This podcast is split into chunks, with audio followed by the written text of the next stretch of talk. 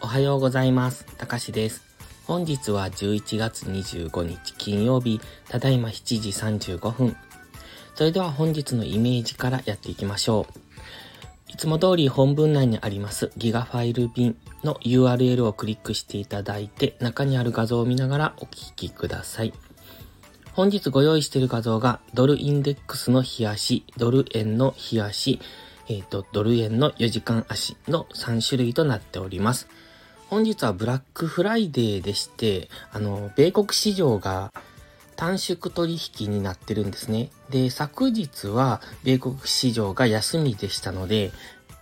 ドルインデックスがほぼ動いていないのがわかります。なので、ドルに絡む通貨っていうのはあまり動いていなかったんですよね。えっ、ー、と、ユーロドルとかポンドドルとか。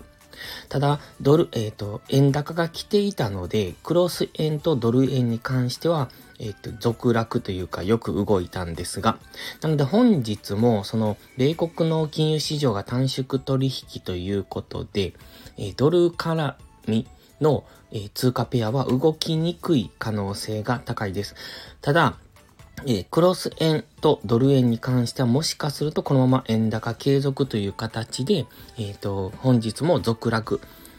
かもしれない。ただ、その円高が来ないとおそらくこちらも動きにくくなってきますので、え本日は早めの手仕舞いでもいいのかなと考えてます。では、ドルインデックスの冷やしから見ていきましょう。現在は水色の、右下がりのライン、上から3本目の付近にありますね。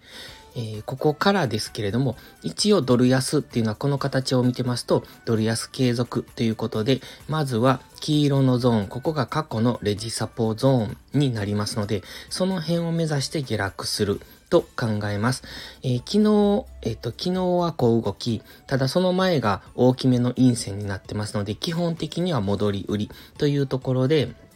え、またもう一段下げてくると。で、今現在の水色のラインを下抜けると、次の水色のラインぐらいまで下がっていくと考えますので、そうなると、黄色のゾーンは一旦下げ止まるかもしれませんが、ここは貫通していく。最終的にはもう一段下まで下げていくんじゃないのかなと。ただ、そのもう一段下に下げたところに白いラインが引いてあって、そこが61.8%と書いてますが、ここは、えっ、ー、とね、月足単位での、うんと、レジスタンスラインというか、サポートラインというか、過去のレジスタンスラインで、今回サポートに変わる可能性があるラインなんですね。ですので、そこまで下落してくると次は、えっ、と、月足単位でのドル高に戻っていく可能性。戻るといっても、えっ、と、最高値更新するかどうかはわかりませんけれども、今このドル安っていうのは一旦その辺で終了かなと考えておりますので、白のラインまではドル安方向に動くけれども、その辺付近では、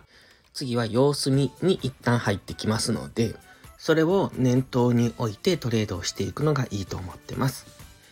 では、ドル円の冷やしです。昨日は陰線で引けてますが、直近の安値を下抜けられない状態で終えてます。ちょうどこのフィボナッチリトレースメントの38.2%というところが意識されているのがわかります。これは、うん、下の方に白いラインが引いてますが、114.4じゃ649というところ、ここから最高値152円付近まで当てたフィボナッチリトレースメント。の38.2%なんですが、そこで過去一度反発してきてますね。そして現在もその辺付近には来てますが、えっ、ー、と、ここを下抜けられるのかどうかというところです。円高がこのまま続けば、本日続落というところで、ここを下抜けてくるんですけれども、えっ、ー、と、ここで本日下げ止まるとダブルボトムみたいな形で上昇する可能性も考えられます。現在は何とも言えませんので、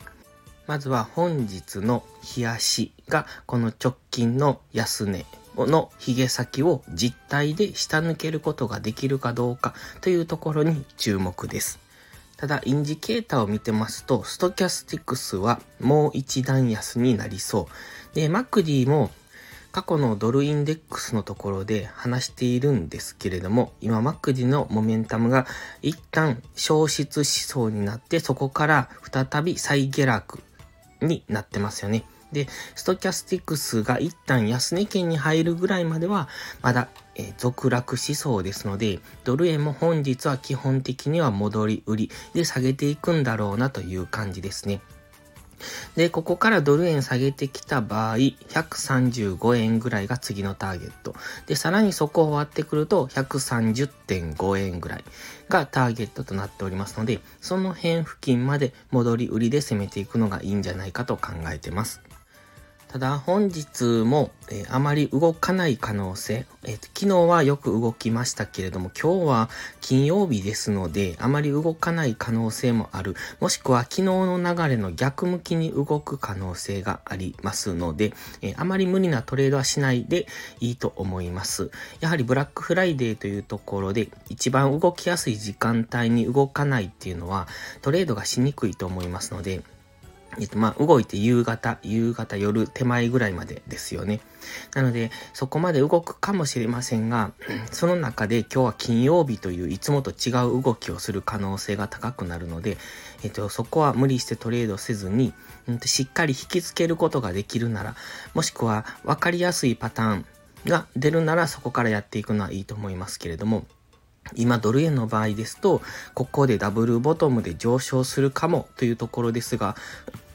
じゃあそこの、えダブルボトムを狙ってもいいのかっていうとそこも怪しい続落する可能性もありますのでそれがボラが低い時にやると,、うんと一度負けると次取り返すのが難しくなりますので、え本日は生還でもいいのかなと考えております。もしくは十分上がってきたところでの戻り売りを考えるのがいいと思います。